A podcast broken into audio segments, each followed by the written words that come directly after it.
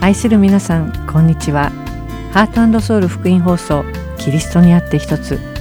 今週もまたお付き合いください。今回初めてお聞きくださる方はじめまして。お相手のサチカーツです。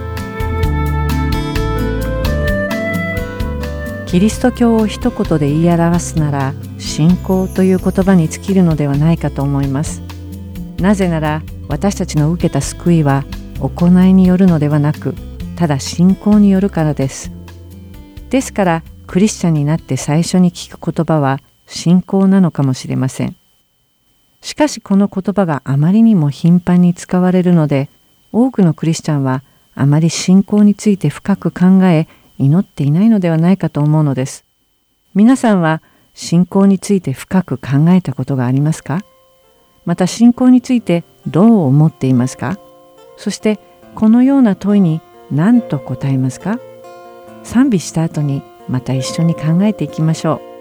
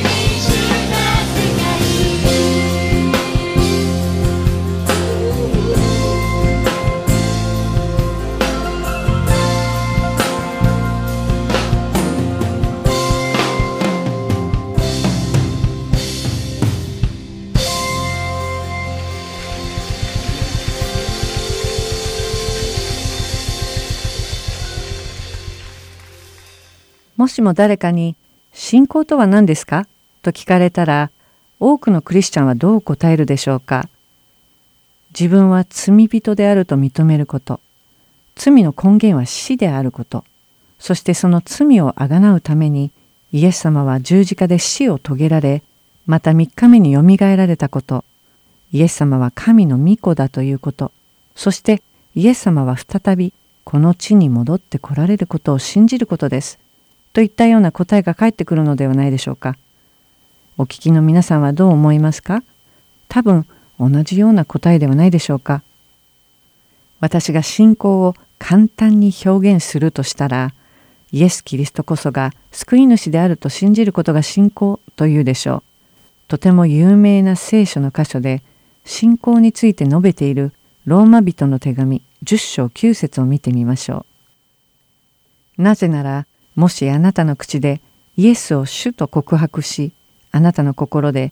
神はイエスを死者の中からよみがえらせてくださったと信じるならあなたは救われるからですと書かれています。しかしこれが信仰すべてではないように思われます。イエス様が地上に来られたのには理由があります。その理由とは私たちすべての罪人を愛し罪の悔い改めに導いて神様に立ち返らせるためでした。イエス様が地上に来られたのは、ただすべての罪人を救うためであると思っている人もいます。しかし、この救いに至るには、自分が罪人であることを認めて、悔い改めなくてはなりません。そしてその過程で、イエス様が来た理由に対する理解が深まるのです。信仰についても同様です。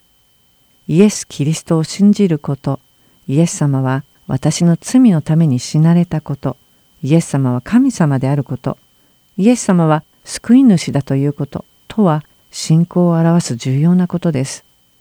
イエス・キリストを信じ、十字架の贖いを信じ、キリストが神であると信じることこそが、キリストに信仰を持つ上で最も大切な基盤になります。しかし、信仰を持つということは、そこで終わるのではなく、まだ先があるのです。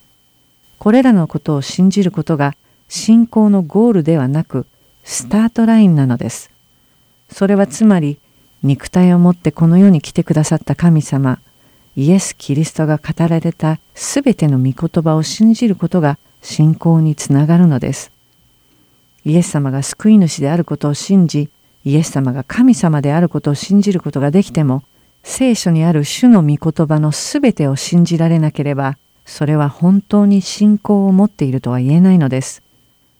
皆さんの中にはイエス様は私の救い主ですと信じていながらイエス様の言葉を信じない人がいるだろうかと思うかもしれません。しかしイエス様を信じていると告白している人は皆本当にイエス様の言葉をすべて信じているのでしょうか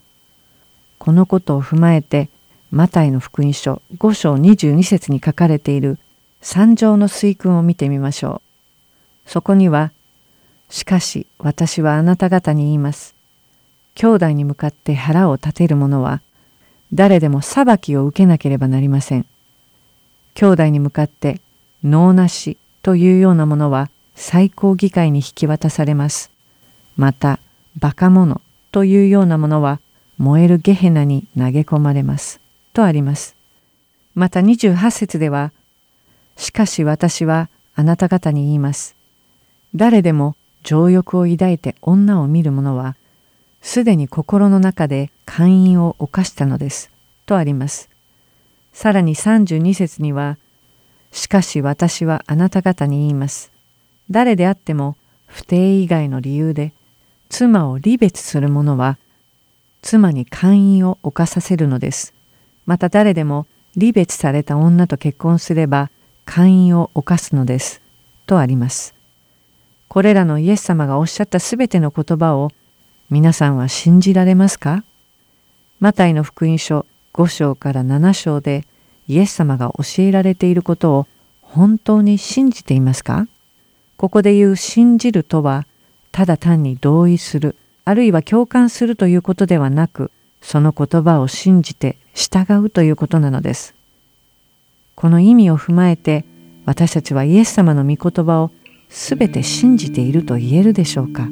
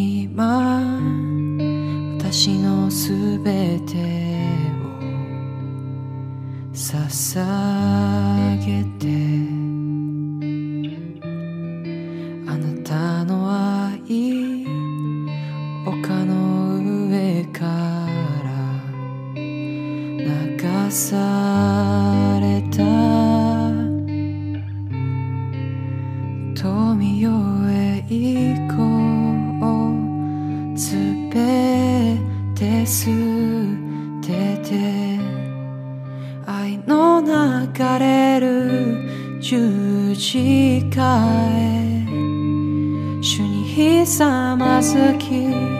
褒め歌う。すべてを捧げ委ねる。あしよ。導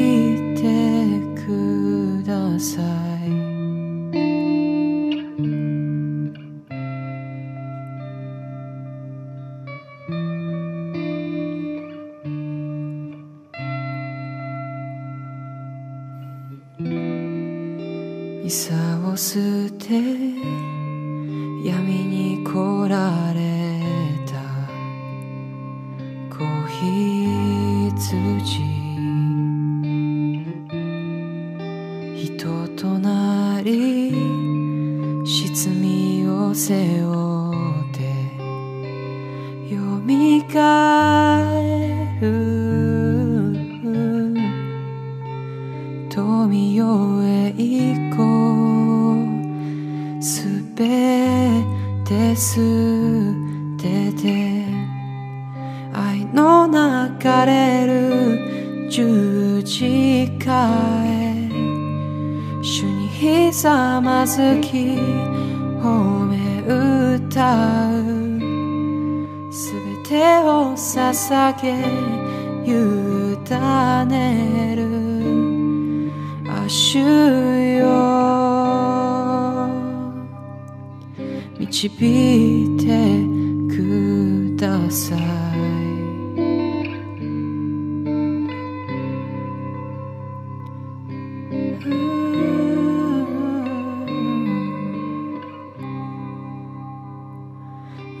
当にい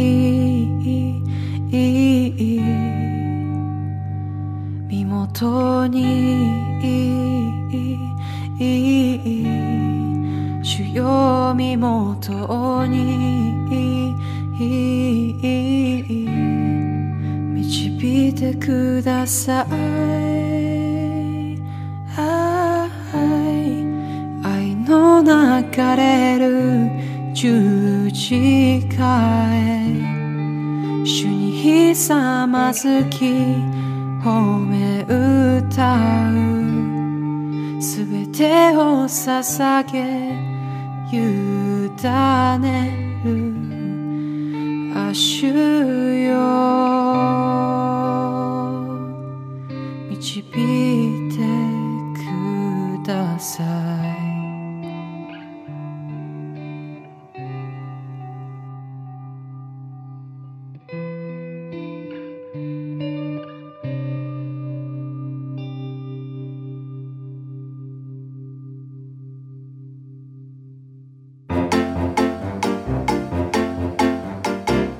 またこれからもハートソウルの CD をご希望の方はハートソウル .org at gmail.com heart and seoul.org アットマーク gmail.com までご連絡ください。ご連絡いただき次第送料無料にて送らせていただきます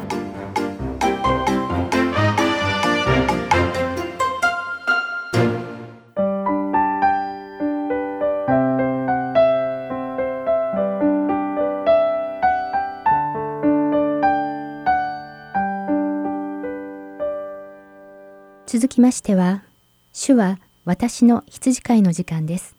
このプログラムでは「詩編23編より、主は私たちの羊飼いであることを学びます。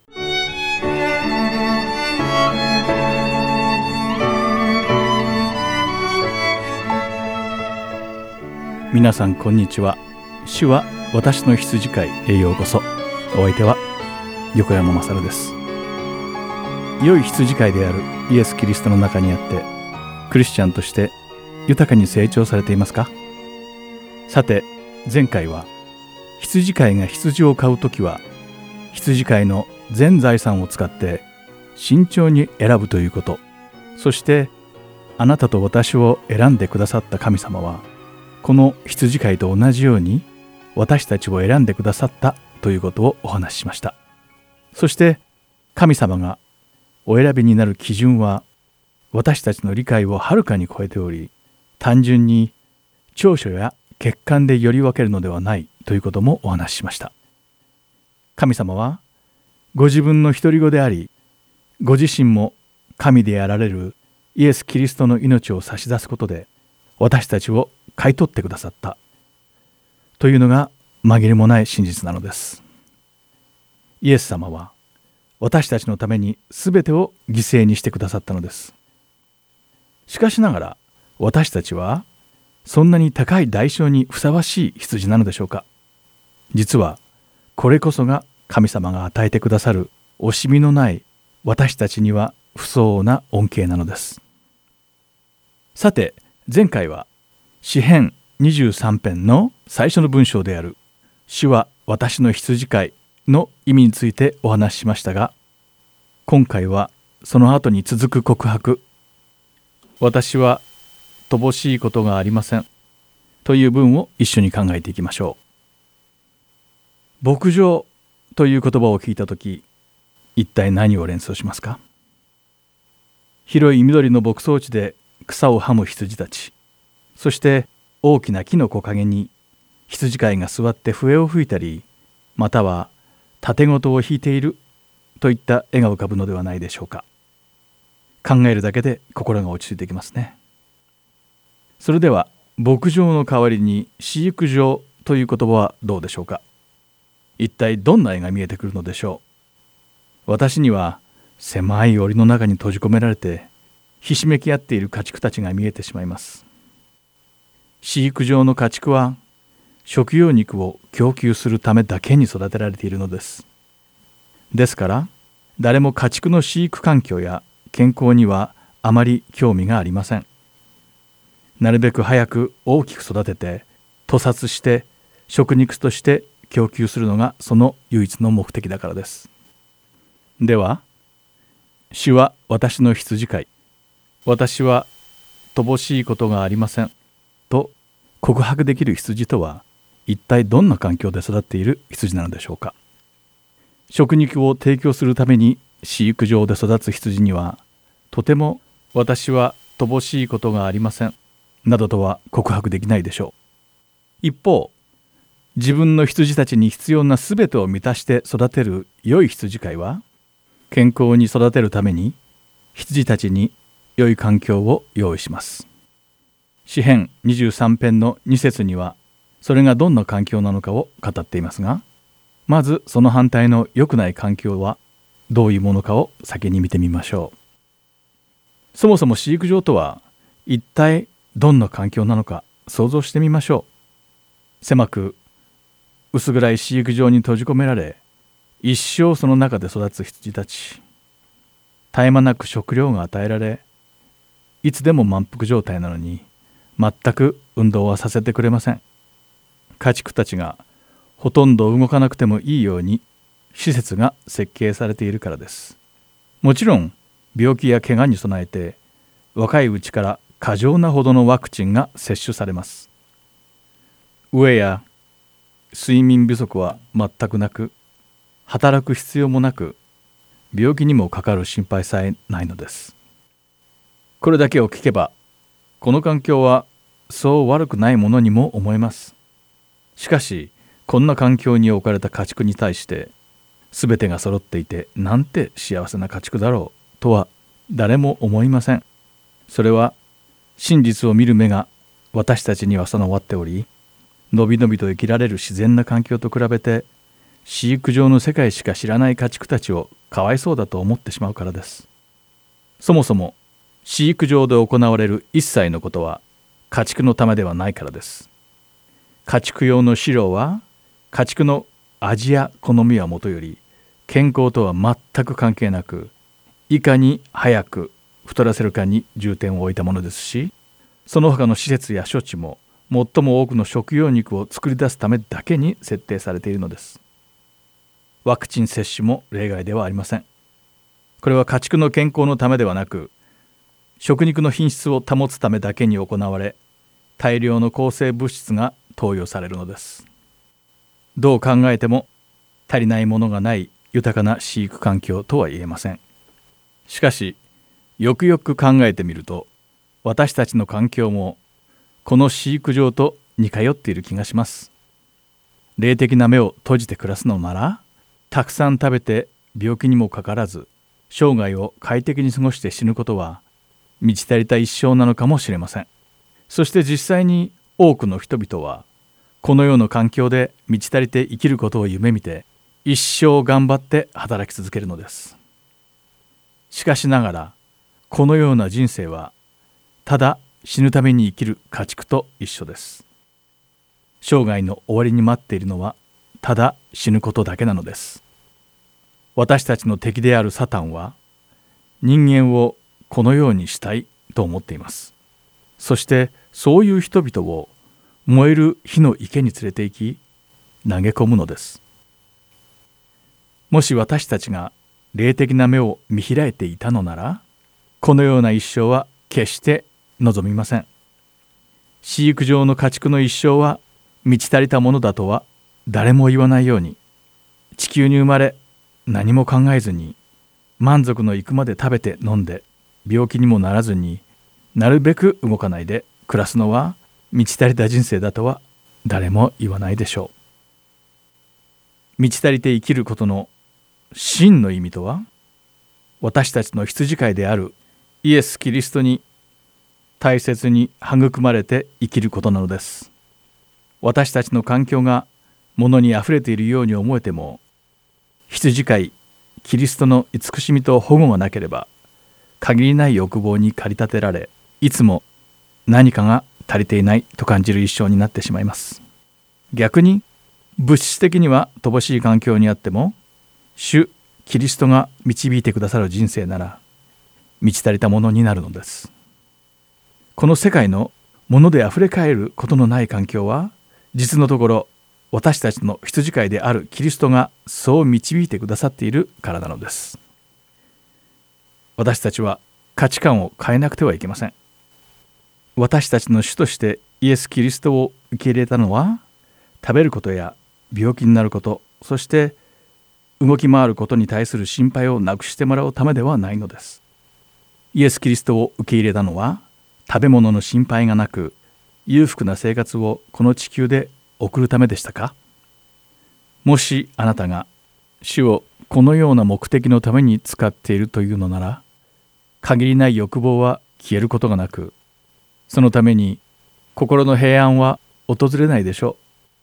というのももともとイエス様は物であふれた人生を約束されていないからです。しかしながら誠のパンであり生ける水の源であるキリストにあって飲み食いするのならその人の人生において足りないと感じることはなくなるのです。イエス様が全てであるからです。私たちはこのことを深く肝に銘じて生きなくてはなりません。主は私の羊飼いです。この真実一つ。これを知るだけで私たちの人生から世俗的な欲望が消えるのです。今回の「主は私の羊飼い」はここまでです。次回また同じ時間にお会いしましょう。お相手は横山まさるでした。さようなら。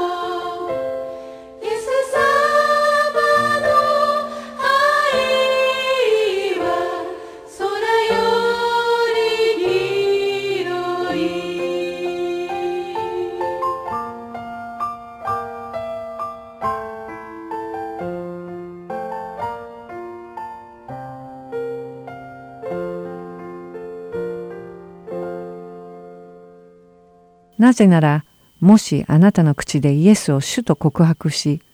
あなたの心で神はイエスを死者の中からよみがえらせてくださったと信じるならあなたは救われるからです。このローマ人の手紙10章9節の御言葉は私たちの信仰の始まりを表すもので信仰を全うすることについて書かれた御言葉ではありません。それにもかかわらず多くのクリスチャンはこれこそ信仰のすべてだと誤解しています。そして大変重要なことを見落としているかもしれません。イエス様が私の主であり、救い主であると自分の口で告白するということは、主が私を所有し、支配し、教師であり、王であり、神様であるということを受け入れたということです。そしてそれを受け入れるだけでなく、神様のすべての御言葉を信じ、その御言葉に生き従うということなのです。もしも右の方を打たれるなら左の方も向けなさいと聖書は教えています。あなたを告訴して下着を取ろうとする者に上着をあげることが信仰です。敵を愛し迫害される者のために祈れと言われる主の御言葉に従うことこそ本当の信仰です。本当の信仰とは自分が相手にそうしてほしいと思うことをしてあげることです。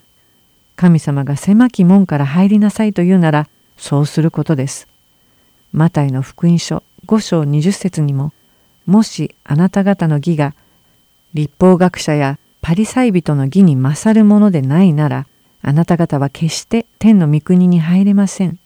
とあります。これらの御言葉を心から信じて実行できるならそれが本当の信仰と呼べるのではないでしょうか。けれどもこれらの御言葉はただイエス様ができるだけこのように生きなさいと定めた大まかなガイドラインであろうと勝手に解釈し何もそこまで厳密に神様の言葉を守らなくてもいいはずだと言って御言葉に忠実ではない生き方を正当化する人もいます。しかしイエス様はそうではないとはっきりと御言葉で示されています。マタイの福音書5章19節です。だから戒めのうち最も小さいものの一つでもこれを破ったりまた破るように人に教えたりするものは天の御組で最も小さいものと呼ばれます。しかしそれを守りまた守るように教える者は天の御国で偉大なものと呼ばれます。皆さんは信仰を持っていますか？そしてその信仰はイエス様の言葉をすべて信じる信仰でしょうか？何をもってその信仰が本物だと証しされるでしょうか？全能の神は私の主であり救い主ですと告白するということは神様の御言葉に生きそれに全く従うということなのです。それが唯一の私たちの信仰の証です。この一週間私たちが聖書の御言葉に語られその御言葉をすべて信じ実際に行っていくものでありますようお祈りし今日のキリストにあって一つは終わります。今日私と共に歩み信仰を深めてくださった皆さんに心から感謝します。今週も神様の恵みが豊かに皆さんの上に降り注がれますように。愛する皆さん、さようなら。サチカーツがお送りしました。